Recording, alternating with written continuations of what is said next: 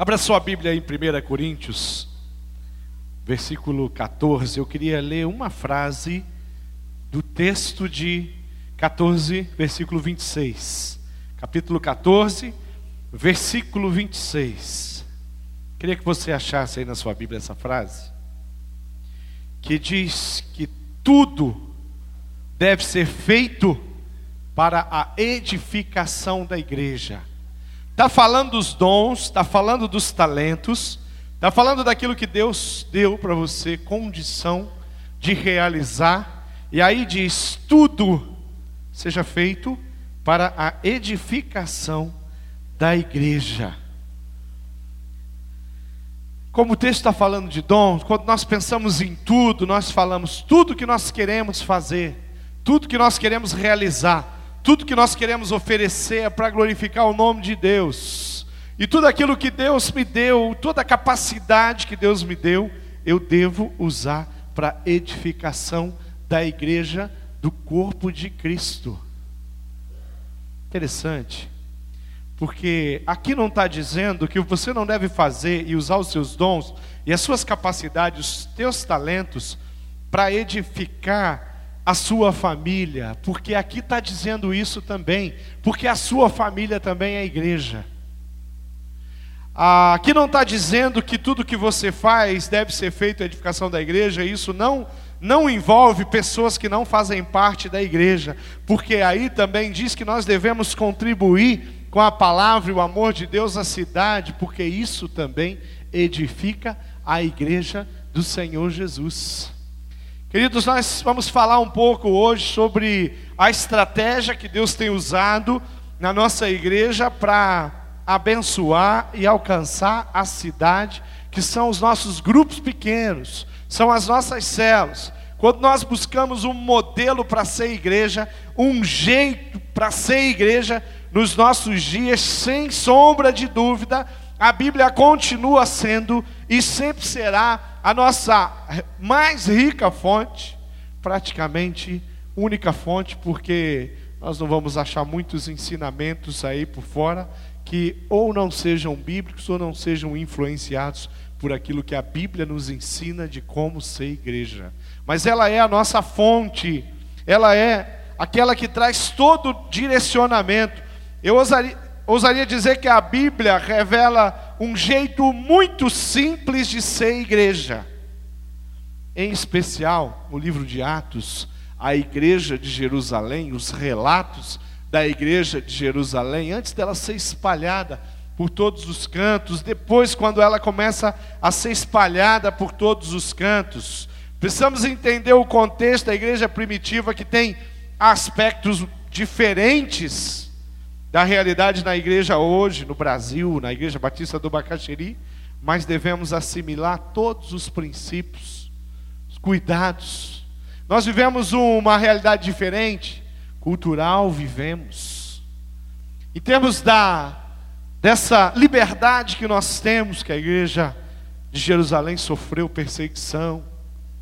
Nós sofremos perseguições, sofremos, talvez não daquela maneira, daquele jeito mas a igreja primitiva, a igreja de Atos, é uma igreja que tem similaridade com a igreja hoje, modelo de liderança, estratégia de expansão e tantas outras coisas. Olha o que diz a palavra em Atos 2, 46 e 47. Abra sua Bíblia, anota esse texto, grifa esse trecho da palavra que diz que todos perseveravam, que unânimes eles perseveravam no templo Partiam o pão de casa em casa e tomavam as suas refeições com alegria e singeleza de coração, louvando a Deus e caindo na graça de todo o povo. E todos os dias acrescentava o Senhor à igreja aqueles que haviam sendo salvo, sido salvo. Atos 2, 46 e 47. Eu queria falar um pouquinho sobre o panorama da igreja em grupos pequenos espalhados pela, pela face da terra. Quando nós falamos em grupos pequenos, a gente entende, compreende, aprendeu através da leitura, através da história, através dos relatos da igreja de um século, dois séculos, três séculos, dez, vinte séculos atrás. Nós entendemos que no panorama mundial da igreja, em muitos lugares, a, a, a igreja dos grupos pequenos, a igreja de células, tem sido a única forma de ser igreja por várias questões. E eu queria ressaltar, por exemplo, esse movimento de, de célula ou de grupos pequenos, você não vai achar a palavra célula na Bíblia. Se você começar a estudar a história do cristianismo, você não vai muitos anos atrás para achar essa palavra.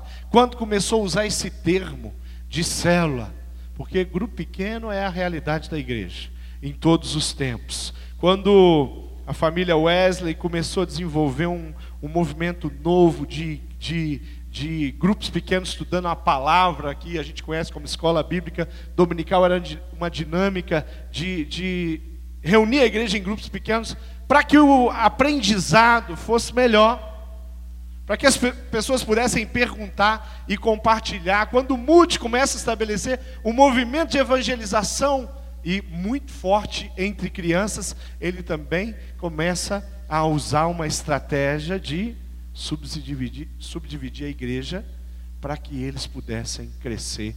E assim acontece.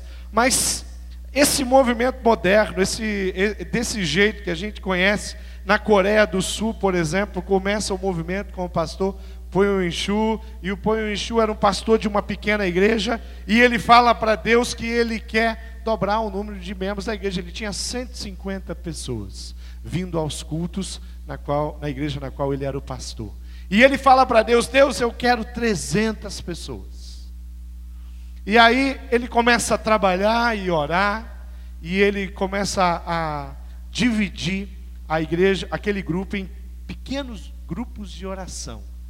150 pessoas começam a ser subdivididas em grupos pequenos. E rapidamente ele atinge os 300 que ele tinha pedido para o Senhor. Quando ele atinge os 300, ele vem com uma nova proposta para o Senhor. E ele fala: Senhor, é pouco. 300 pessoas aqui adorando ao Senhor é pouco. Eu quero 600, 700 pessoas. Senhor, me ajuda a alcançar 600, 700 vidas. E o que acontece rapidamente é que a igreja do pastor Paul tem 700 pessoas agora se reunindo em grupos pequenos, grupo de oração. Dentro de uma cultura, o pastor Paul ele entende que os grupos pequenos devem ser liderados pelas mulheres. E aí ele fala, a liderança de grupo pequeno são as mulheres. E as mulheres começam a trabalhar e orar e reunir o povo e liderar as famílias ali em Seul e de repente aquilo começa a crescer, crescer, crescer, e na década de 80 esse negócio está explodindo, e o mundo inteiro está ouvindo falar dessa igreja na Coreia do Sul, está acontecendo avivamento naquele país, e a, as coisas começam a, a, a acontecer em proporções que só Deus podia estabelecer. E hoje nós estamos falando de uma igreja que tem 35 mil grupos pequenos. Fala, pastor, é muito grupo pequeno. Como é que o pastor Paul e a equipe dele administra? Eu não tenho a menor ideia. Eu acho que é coisa do Espírito Santo de Deus para administrar 35 mil grupos pequenos. Porque aqui na igreja nós temos 150 e dá trabalho.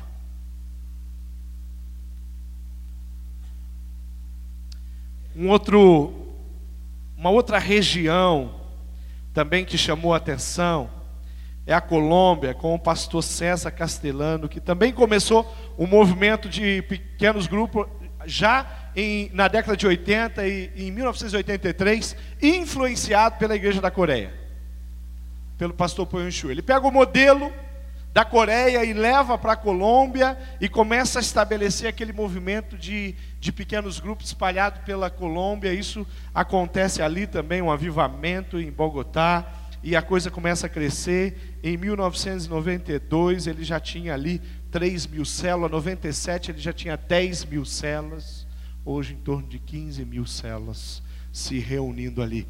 É, César Castelano tinha um sonho, e o sonho dele o alvo dele é que todas as cidades da Colômbia, não é, não é da, do estado onde, ele, onde ele, a igreja dele estava estabelecida, todas as cidades da Colômbia vai ter uma igreja do Senhor Jesus. E nós não estamos falando do Brasil, nós estamos falando da Colômbia.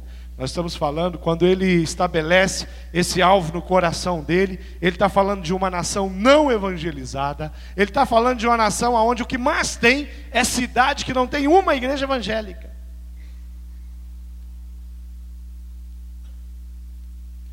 E eles estão muito perto de alcançar o objetivo do, do coração desse pastor. César Castellano foi o, o homem que criou um movimento conhecido no Brasil como G12. E no Brasil, o G12 chegou e fez um estrago, porque homens, pastores, líderes, criaram é, dentro desse movimento estratégias que não eram bíblicas, que não eram de Deus, e por isso, hoje, eu sou da geração de pastores, que nós temos que explicar que tipo de célula nós temos aqui na igreja. Porque para alguns pastores, para algumas denominações, para alguns crentes do Senhor Jesus, você fala de célula, ele. Eu tenho ido pregar em algumas igrejas que o pastor fala para mim assim, pastor Márcio, dá para o senhor não usar o termo célula? Fala grupo pequeno, grupo familiar, mas não usa esse termo, célula. Falei, tudo bem, não tem problema. Eu vou dizer que é pequeno grupo, grupo pequeno, grupo familiar, que é a mesma coisa. Por quê? Porque o diabo ele é muito astuto e ele tentou impedir que a estratégia de grupo pequeno no Brasil não prosperasse, como estava prosperando na Coreia, na China, na Colômbia, na África, em vários países, como Deus estava fazendo a obra, como modelo que a igreja, lá no, no primeiro século, precisou usar. Por quê? Por causa da perseguição. Em 1959, surgiu um líder chamado Mao Tse Tung, e ele não era mau só no nome. Esse homem perseguiu a igreja de uma forma, ele, esse homem judiou, vamos usar essa palavra da nação toda, fez coisas absurdas, perseguiu, maltratou, matou muita gente, mas ele fez uma coisa também: ele expulsou a igreja do Senhor Jesus da China, ou os missionários da igreja do Senhor Jesus da China. E naquele período, a igreja, a missão na China era estabelecida, era uma coisa que, que tava, tinha instituições evangélicas lá dentro. Os ingleses, os americanos, holandeses, a metodista, os presbiterianos, os congregacionais, os batistas estavam lá dentro. Havia escolas cristãs na China acontecendo, normal, funcionando, como tem no Brasil. E todos aqueles prédios e todas aquelas escolas foram tomadas. E aqueles missionários foram expulsos da China. E o que se sabia que não tem mais missionário na China. E se tem, está muito quietinho, senão ele morre. E morreram missionários. Morreram, e até hoje morrem servos de Deus, aqueles que declaram o Senhor Jesus. Mas é interessante que pouco mais de 10 anos a, acontece uma abertura para um retorno. Missionários conseguem começar a voltar na China, pelo menos para ver o que, que sobrou daquela nação. E o que estava no coração daquelas missões que foram expulsas e que retornaram, falaram, quando nós chegarmos lá, nós não vamos encontrar mais nem vestígio do Evangelho. Sabe por quê? Porque a perseguição foi muito grande. Para surpresa deles, eles encontraram uma igreja que era 30, 40, 50 vezes maior do que a igreja que eles deixaram quando eles saíram da China. Por quê? Porque aquelas pessoas que receberam o Evangelho, não desistiram do Evangelho, não rejeitaram o Evangelho e começaram a se reunir no mato, se reunir nos porões, se reunir nas casas. E a igreja que se reúne nas casas na China, sem dúvida, é a maior igreja do mundo. Então nós começamos a, a ver um tempo de Deus, como em toda a história, nós vamos achar momentos que Deus usou estratégias diferentes para estabelecer, para proteger, para não permitir que a igreja fosse extinta. Por quê? Porque o que não faltou na história do cristianismo foi imperadores e ditadores e governantes perseguindo e interessado em acabar. A igreja já foi praguejada de todas as maneiras. Nos anos 1930, ali na década de 30, um sociólogo, ele fez uma declaração que a, o cristianismo não subsistiria. 2000 já não teria mais o cristianismo. Isso lá na década de 30.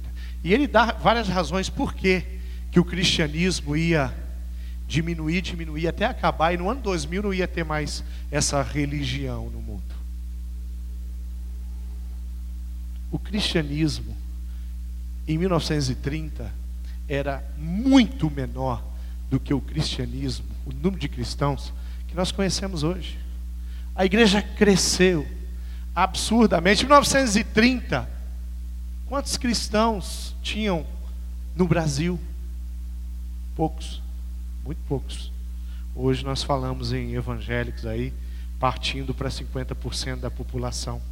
Queridos, quando a gente começa a ver a mobilização de Deus, sabe, a maneira como Deus ele nos abençoa no Brasil, Mesma coisa, esse movimento começa a crescer. E hoje nós, aqui na igreja, temos essa, a igreja nesse, nesse jeito de ser. A igreja que se reúne aqui no domingo, nós viemos, celebramos, e a igreja que vai para as casas durante a semana e invade os bairros e as cidades. Nós temos células em, em Pinhais, nós temos muitas células em Colombos, nós temos células em quatro barras, nós temos uma célula de quatro barras agora que vai se multiplicar em seis que cresceu tanto, há mais de 50 pessoas se reunindo ali em Quatro Barras, Campina Grande do Sul, São José dos Pinhais, nos bairros de Curitiba. Nós temos célula de vários jeitos, perfis. Por quê? Porque Deus tem estabelecido também aqui na nossa igreja esse jeito. O que é uma célula? Talvez você veio visitar e falou, pastor, o que o senhor está falando? O que é uma célula? Célula é um grupo de pessoas que se reúne semanalmente numa casa para louvar, adorar e glorificar a Deus, fortalecendo os relacionamentos para experimentar pastoreio mútuo, evangelismo e dessa forma glorificar o nome de Deus.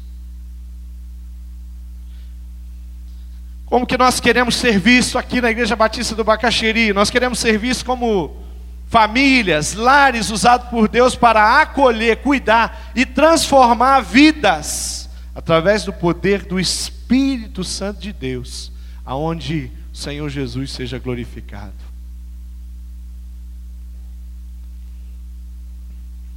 Quando nós começamos a, a participar disso, começamos a ver a mobilização de Deus, muito nos alegramos tem um texto em Colossenses 3,16 que diz assim: ó, habite ricamente em vocês a palavra de Cristo, ensinem e aconselhem-se uns aos outros com toda a sabedoria, e cantem salmos, hinos e cânticos espirituais com gratidão a Deus em seus corações. Nós fazemos isso aqui, na igreja, no nosso patrimônio, na nossa estrutura. Nós fazemos isso nas casas. Nós fazemos isso no nosso sofá, na nossa sala. A célula ela tem um processo de desenvolvimento que é muito simples. Uma célula ela nasce e depois que ela nasce ela cresce e ela se multiplica. Então ela pode nascer porque uma pessoa, algumas pessoas vieram aqui porque elas abriram a casa delas para que uma célula começasse a acontecer. Tem uma irmã que teve aqui que a célula dela tem três meses. Está tá com uma frequência de 19 pessoas. Ela está com duas pessoas no treinamento, nas sexta-feiras, no Vivendo em Célula, sendo preparadas para assumir liderança. Três meses, 19 pessoas. Uma outra célula que na semana passada e, e, e hoje também eu tive conhecendo ali membros da célula, porque cinco pessoas vieram, pra, porque vão ser batizados, foram, estão, estão terminando o, o, o, o treinamento, o discipulado, sementes, sendo preparada para o batismo. Cinco, porque tem dois que ainda não se decidiram, mas também estão fazendo o discipulado semente. Estava conversando com o Eliseu aqui antes, líder de célula. Como é que está a célula nova, Eliseu? Pastor, tinha quantas pessoas na célula nova você falou? 13 pessoas. Mas não começou esses dias aí a célula? Isso, do Juliano.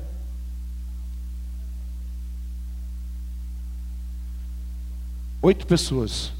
Foi a terceira, quarta reunião, quanto foi? Terceira reunião.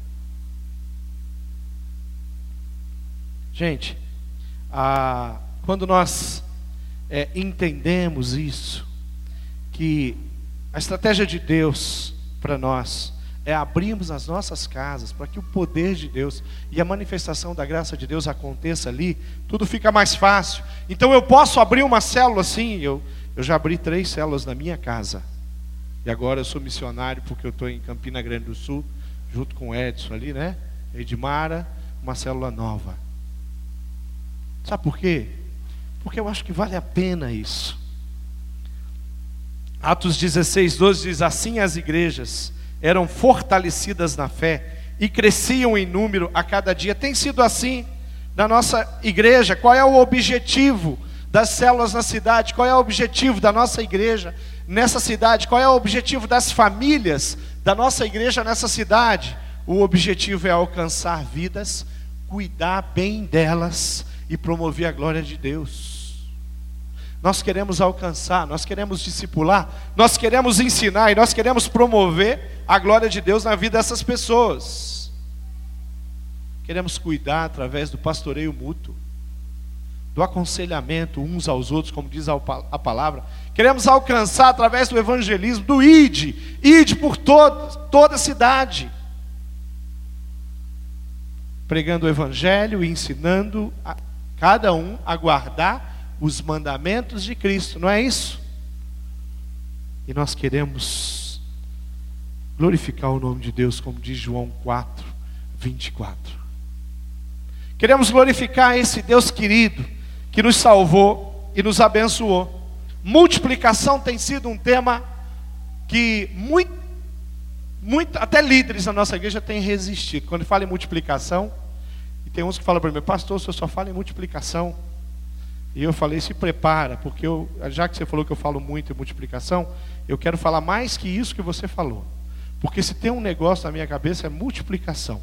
Multiplicação de vidas. Multiplicação da graça do Senhor nessa cidade. Multiplicação do amor de Deus invadindo as casas. Multiplicação de casas abertas para que o Evangelho do Senhor Jesus seja pregado. Multiplicação de homens e mulheres cuidando de pessoas. Por isso que eu falo tanto em multiplicação. E se, se você quer encontrar base para a palavra multiplicação, leia a Bíblia. Que multiplicação é uma palavra muito bíblica. Multiplicando, a, a célula que multiplica é a célula que cresce naturalmente. E quando o diabo ele começa a, a trazer resistência para a gente multiplicar, porque ele fala, poxa, pastor, a gente, o nosso grupo é um grupo tão jóia nosso grupo, nós temos um, uma, uma relação tão boa, é tão gostoso, a gente tem uma amizade profunda. Então a gente para de crescer, porque as células não se reúnem aqui na Amazonas de Souza, que cabe 900 ou mil pessoas. A célula cabe 10, cabe 15.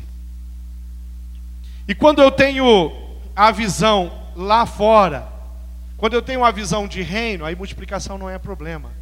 Quando a minha visão é, é, o eu, aí eu tenho dificuldade. Sabe por quê? Porque aí a minha casa é minha, o meu sofá é meu. Pastor Silvani, nós tivemos, fizemos uma viagem muito gostosa, e eu passei nove dias lá na cidade de Santarém, no Pará, e nós vimos algo tremendo ali. Eu queria, antes de falar de Santarém, eu falei da Coreia do Sul. O irmão Joel Santana viajou para a Coreia. Nós temos a família Liberty aqui, que O irmão Valdir tem a base profissional dele, é SEU. E irmãos que foram àquela cidade, que foram àquele país, e eles falaram que tem uma coisa lá que chama a atenção deles. São cruzes, uma cruz vermelha que as pessoas colocam no telhado da casa. E ele falou: você anda pela cidade, aonde você vê, onde você olha, o bairro que você vai, você vê muitas casas que tem uma cruz vermelha em cima do telhado. Mas o que é essa cruz? Aquela cruz significa, não significa que ali mora uma família de cristãos, não, significa que naquela casa se reúne uma, uma célula. Todas as células, casas onde a célula se reúne, eles colocam uma cruz vermelha no telhado.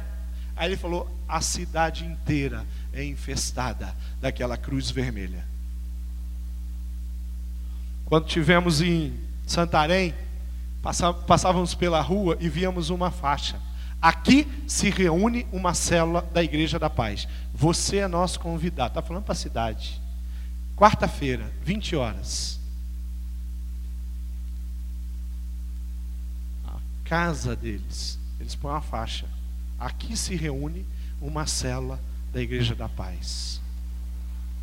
Tivemos numa, numa casa que na noite que tivemos, três células estavam reunidas naquele, naquele terreno ali, naquele espaço. E tinha um espaço lateral onde os jovens estavam reunidos, que foi feito para poder acomodar uma, uma sala. É uma família que falou: a nossa casa, o nosso ministério com essa casa é alcançar o evangelho. E os donos da casa não eram os líderes da célula.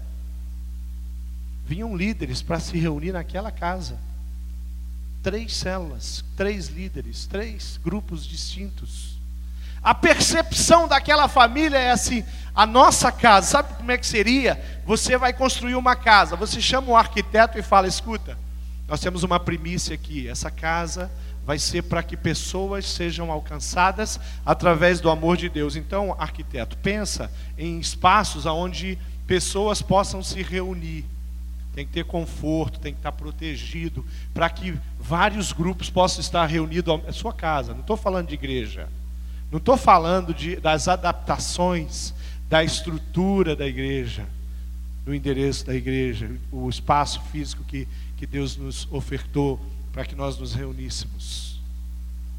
Gente, quando você. Nós, eu estou falando de uma cidade onde uma igreja tem 51 mil membros e ela não é a única igreja da cidade.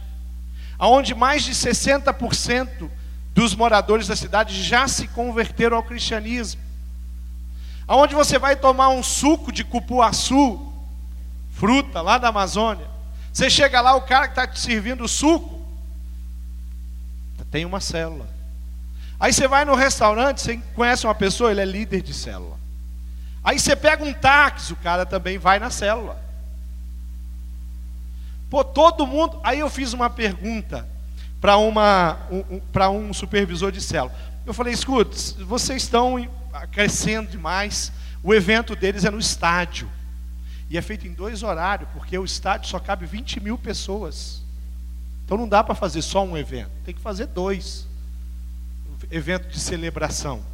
Aí eu falei para ele assim: escuta, mas vocês vão alcançando, vai chegar um momento que Santarém vai ser de Jesus. Vocês vão ter ninguém, já pensou morar numa cidade sem ter ninguém para falar de Jesus? Para evangelizar? Coisa chata. Aí ele falou: Santarém tem 190 mil, mas a Amazônia tem 1 milhão e 700 mil. Nós vamos ter que sair daqui. Nós vamos ter que ir para as outras cidades. Já estão indo. Gente, é uma percepção de igreja diferente. Matemática é um negócio impressionante no coração deles. Tudo é número. E o número no sentido positivo, não pejorativo. Multiplicando o amor de Deus pela cidade, multiplicando vidas, discipulando e cuidando de pessoas.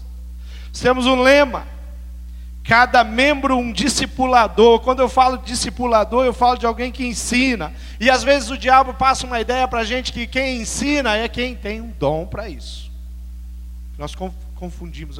Para ser professor, gente, é uma vocação, é uma escolha, às vezes profissional. Para ser professor da escola bíblica, você precisa ter um, o coração nisso e se preparar para isso. Mas é, de, todo professor é discipulador, mas todo membro deve estar envolvido com o crescimento na vida de alguém. Então eu quero desafiar, eu quero falar contigo. Se você não tem partilhado a palavra de Deus com alguém, se você não fez isso nos últimos meses ou quem sabe nos últimos anos, eu quero pedir para você acordar. Eu quero dizer para você que você está perdendo tempo. Eu quero dizer para você que o tempo está passando.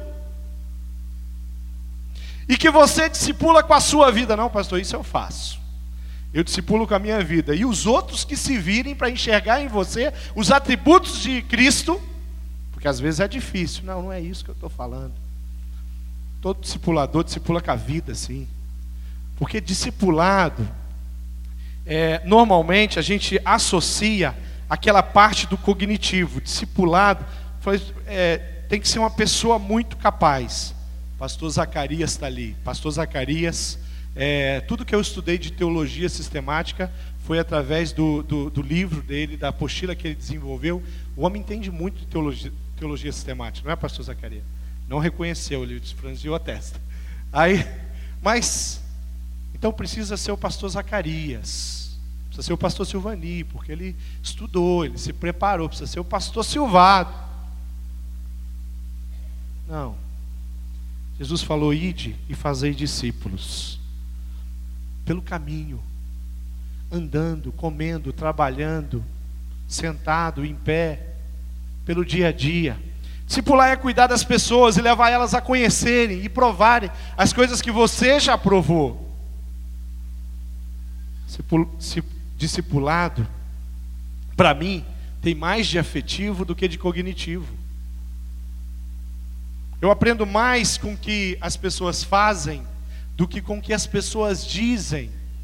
Eu aprendo mais com o que eu vejo do que com o que eu leio. Porque com o que eu vejo envolve muito mais a imagem. Eu aprendo mais com as pessoas que estão perto de mim do que as pessoas que estão longe, é óbvio. Nós vamos pelas casas, alcançando a cidade, cuidando das pessoas e ensinando elas a respeito do amor de Deus. O verdadeiro discípulo é alguém que crê em tudo que Cristo disse e faz tudo que ele manda. E o Senhor Jesus tem muitas ordens que ele deixou para a gente na palavra de Deus. Cada membro um discipulador. A igreja que vai pela cidade é, desenvolvendo filhos na fé, filhos espirituais. Eu ouço essa palavra desde que eu nasci. Por quê? Porque é uma palavra bíblica. Paulo fala dos filhos espirituais. Paulo fala de, de que, que se considera e se coloca como pai espiritual de pessoas. Por quê? Porque Paulo era alguém que conhecia a palavra, vivia a palavra e obedecia a palavra de Deus. Então nós temos que fazer isso. Eu queria colocar algumas coisas sobre esse grupo pequeno sobre essa célula que se reúne na sua casa, na minha casa e na cidade. Na semana retrasada, nós chegamos no número perto de 1.800 pessoas reunidas durante a semana nas casas. Chegando perto de 150 grupos de, reunidos na nossa cidade, na Grande Curitiba. Mas quando eu vejo esse número, sabe o que, é que eu sinto? É muito pouco. Sabe por quê? Porque na nossa região tem 2 milhões e meio de pessoas que moram por aí. E se eu juntar o número da nossa igreja com as outras igrejas que têm invadido as casas, o número ainda é pouco.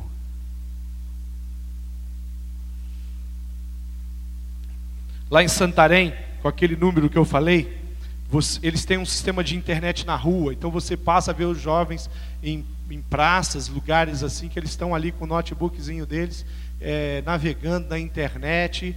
E aí eu passo um jovem, às vezes juniores, adolescente, com computador em ponto, Silvani viu isso. E eu fico ali assim, gente, não dá salto de notebook, não?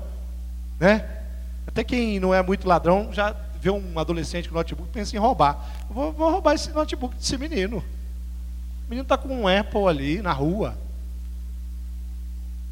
E sabe o que, que eles me falaram? A violência aqui é muito pequena. É muito pouco. Não tem assalto aqui. Não é, não é comum isso. Sabe por quê? Não é porque o estado do Pará é um estado melhor do que todos os outros estados e eles conseguiram desenvolver um sistema de segurança diferente lá no Pará. Eles estão no meio da Amazônia. É porque a igreja do Senhor Jesus cresceu naquela região. É porque a maioria tem grupo pequeno, porque a maioria serve ao Senhor, a maioria se reúne na igreja para glorificar a Deus. Eles têm cultos do, jovens no sábado, torno de 4 mil jovens na, na, na, igreja sede ali. Eles têm o culto dos adolescentes, tivemos no culto dos adolescentes aproximadamente 2 mil adolescentes na, na quinta-feira. Eles têm 30 ônibus espalhados pela cidade fazendo, é, fazendo linhas durante o domingo inteiro, porque os cultos começam às 7 horas da manhã e terminam às 10 horas da noite. São nove cultos acontecendo só na base central deles. São 58 cultos que acontecem no domingo para reunir todas aquelas aqueles 51 mil membros daquela igreja. E é interessante, o número deles não é membro do hall, é frequentadores das células. Não é a participação na sede, não é Silvani, é a participação na célula. Tudo é contado pelos grupos pequenos. Conhecemos o pastor John Robert, os pastores da igreja, os líderes aqui do ministério, é, da Costa do Marfim, é isso, Wellington. 200 mil membros. O país nós temos acompanhado, está uma confusão aquilo lá, a eleição deles, são golpes, sei lá o que está acontecendo lá, mas a igreja do Senhor Jesus está lá dentro. Tem uma igreja com 200 mil membros, espalhada pelas casas. A África está cheia de lugares onde isso está acontecendo. Gente, isso é uma realidade. A célula que promove o reino de Deus, o grupo pequeno que promove o reino de Deus é um grupo pequeno que se reúne e que tem transparência, que as pessoas compartilham as suas necessidades. A gente ora pelo Japão, a gente ora pela família que perdeu o jovem lá na USP, mas a gente ora pela nossa vida e pela vida daquele semelhante que está ali. Quando nós vamos orar hoje com o hall de membro da nossa igreja, e a gente vai olhando e os pastores ficam uma perguntando para o outro: quem que é essa família que tem cinco pessoas? Aí o Marcos fala: tem dois desses aí que estão no, no MED, o fulano e o ciclano aí. Aí você fala: e, e essa família que também não conhece? Aí, gente, é tanta família que a gente não conhece. Nós somos os pastores da igreja. Eu podia falar um, ficar aqui, ó, 20 minutos falando nome, sobrenome de famílias que tem na nossa igreja, você ia ficar, meu Deus, eu não conheço ninguém. Claro. Gira em torno de 3 mil pessoas na nossa igreja. Famílias, gente. Pessoa chega no meu gabinete e fala, pastor, eu vim aqui porque eu quero uma célula, porque eu quero me envolver no ministério. Ah, você está vindo da onde? Não, já faz dois anos que eu frequento a igreja. Nunca vi a pessoa na minha vida. Mas no meu grupo pequeno, eu conheço todo mundo pelo nome. E o meu grupo é novo, eu estou conhecendo, né? Né, Edson? Eu chamei o Edson de Mário esse dia, né? Lembra? Quando você foi? O Mário. Não, eu sou o Edson. No dia que ele chegou, é claro. Depois nunca mais, né? Esqueci o nome. Por quê? Porque eu conheci. Por quê? Porque agora eu tô, começo a acompanhar. Por quê? Porque agora eu sei o que está acontecendo. Por quê? Porque eu já sei que tem familiares ali enfermos. Por quê? Porque a gente orou junto. Compartilham necessidade, elas acontecem pelas casas, eles buscam e encontram os visitantes. Um, um líder de célula falou para mim assim, pastor, a minha célula nós tomamos uma decisão e nós vamos passar um tempo sem convidar ninguém, que a gente está precisando de um tempo só nosso. Aí eu falei para ele assim, querido, deixa eu te dar um conselho. Pega o tempo só nosso, deixa para o céu. Lá no céu, a gente tem um tempo só nosso. Aqui, vamos invadir as famílias. E vamos receber elas. E vamos abençoar. Uma célula que tem como alvo isso, ela tem transparência, ela compartilha necessidade, ela acontece pela cidade em várias casas, ela busca as pessoas, ela tem os visitantes, ela gera relacionamento significativo. Extra célula não é só no dia da reunião, a gente se fala, a gente se vê, começa a desenvolver isso. Produz companheiros de fé, caminhada. Ampara todos aqueles que precisam e tem como alvo multiplicar a glória de Deus nessa cidade, o reino de Deus nessa cidade. Então eu preciso ter isso. Então eu preciso dizer para mim mesmo: eu quero pegar a minha vida, eu quero pegar a minha casa, eu quero pegar o meu sofá, eu quero pegar a minha sala e eu quero preparar para que as pessoas venham ouvir do amor de Deus. Querido, seu sofá está meio tá machucando o traseiro das pessoas, troca, compra um novo para receber as pessoas ali. Arruma a sua casa, prepara a sua sala, para que as pessoas possam sentar ali e compartilhar do amor de Deus. Coloca flores ali, sabe? Para receber esses irmãos. A Bíblia diz que quem recebe irmãos em sua casa é como se recebesse anjos. Provérbios. Prepara a sua vida para que pessoas sejam alcançadas. Faça como aquela família de Santarém, pastor. O Senhor revelou para a gente que nessa casa muita gente vai entregar a sua vida a Jesus Cristo. Você pensa assim da sua sala? Você pensa desse jeito o seu sofá? Meu sofá vai ser o maior ganhador de almas. Você pensa assim, meu irmão? Se não pensa, começa a pensar. Minha varanda, meu ático, vai ser um lugar para que a glória de Deus aconteça. Eu queria fechar a minha palavra. Eu queria lembrar de algumas coisas que marcaram a minha vida em células e grupos pequenos. Há um, alguns anos atrás, eu conheci uma jovem chamada Clariana. A Ione e o Henrique me apresentaram ela. Ela veio aqui para me orar, para que eu pudesse orar com ela, porque ela ia fazer um exame na, naquela semana, se eu não me engano, na quinta-feira, isso era domingo. Nunca, nunca, nem a Ione conhecia. A Ione conheceu entrando ali no prédio. Naquela semana mesmo, nós descobrimos que a Clariana estava com câncer no estômago. E naquela semana a Clariana começou a ir à célula. E aquela célula foi toda mudada. E aquela célula não tinha mais lanche, porque a alimentação da Clariana era diferente, então não dava para fazer lanche. E eu acompanhei a Clariana junto com aquela célula durante seis meses. A Clariana fez a, entregou a vida dela ao Senhor Jesus. Eu fiz o funeral da Clariana. Ela morreu em seis meses. Mas, gente, que período tremendo de ver a manifestação do poder de Deus na vida daquela jovem que 26 anos.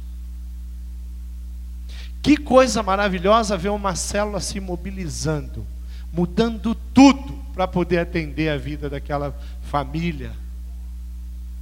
No funeral da Clariana, que a família da Clariana não era daqui, nem a família do esposo dela, tinha mais gente da nossa igreja. Tinha mais gente da célula do que de conhecidos, amigos, colega de trabalho, era militar da base. Gente, a Clariana chegou, encontrou família. Em seis meses, nós tínhamos gente que há seis meses atrás nunca tinha ouvido falar da Clariana. Alguns há quatro meses atrás nunca tinha ouvido falar dela, que estava chorando. E já sentindo falta e saudade da Clariana. É isso que nós fazemos na cidade. É aquela célula que quando casa do irmão lá tem uma enchente, né, Wellington e meio. Quando a casa do irmão pega fogo, né, pastor Renato, lá no Sérgio Najuse, a célula pula dentro. Tá junto. Que come bolo, salgadinho, né?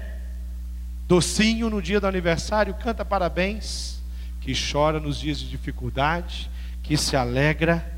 É isso que alegra o nosso coração. É a célula que traz cinco de uma vez só para ser batizado. Prontos, discipulados.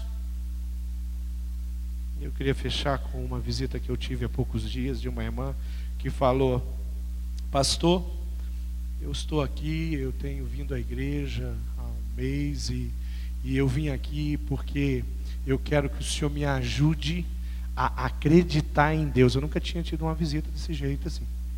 Alguém falar assim para mim: Eu vim aqui no seu gabinete, dentro da igreja, no espaço da igreja, porque eu quero que o senhor me ajude a acreditar em Deus. Por que isso? Porque meu esposo é ateu e eu. É, tudo que ele fala tem muito sentido e eu também sou uma simpatizante disso, eu creio. É difícil, muito difícil para mim crer num Deus da maneira como vocês vê. Mas o que aconteceu é que os meus enteados se entregaram a Jesus, estão numa célula jovem. E aconteceu alguma coisa, o olhar deles, pastor, mudou. O olhar? Isso, o olhar mudou. Tem alguma, tem uma serenidade no olhar deles. É algo muito bom. Eu falei com ela da cela, pastor, estou indo na cela. Você está gostando? Pastor, eu nunca conheci pessoas tão maravilhosas que têm um amor gratuito para compartilhar comigo. Sua célula é assim? Tem amor gratuito para compartilhar com as pessoas? Nós vamos pela cidade, propagando e mostrando através das nossas vidas o amor de Deus, entrando nas casas, invadindo as casas com o amor de Deus, recebendo as pessoas através do amor de Deus, compartilhando aquilo que Deus fez na nossa vida. E você usa o seu sofá. E você, você comprou cadeiras que ficam ali, sabe? ali na, na, dispensa, ali atrás, guardadas, porque conforme vai chegando, você vai usando as cadeiras, porque o sofá às vezes não dá. Tem gente que tem dois sofás, mas às vezes vai ficar pequeno. Não dá, vai precisar multiplicar. Sabe por quê?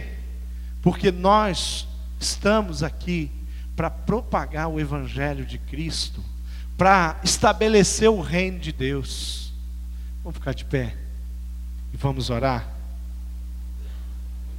Nós acreditamos, como igreja, que a estratégia que Deus tem para as nossas vidas hoje é invadir as casas da nossa cidade com o amor de Deus. Nós cremos que esse é o direcionamento que Deus tem colocado no nosso coração. Não é só para abrir a casa, é para abrir a casa e para viver o amor de Deus de forma intensa através da multiplicação ou através de você que vai falar, pastor, vai começar uma célula na minha casa. Eu vou fazer isso. Muito simples.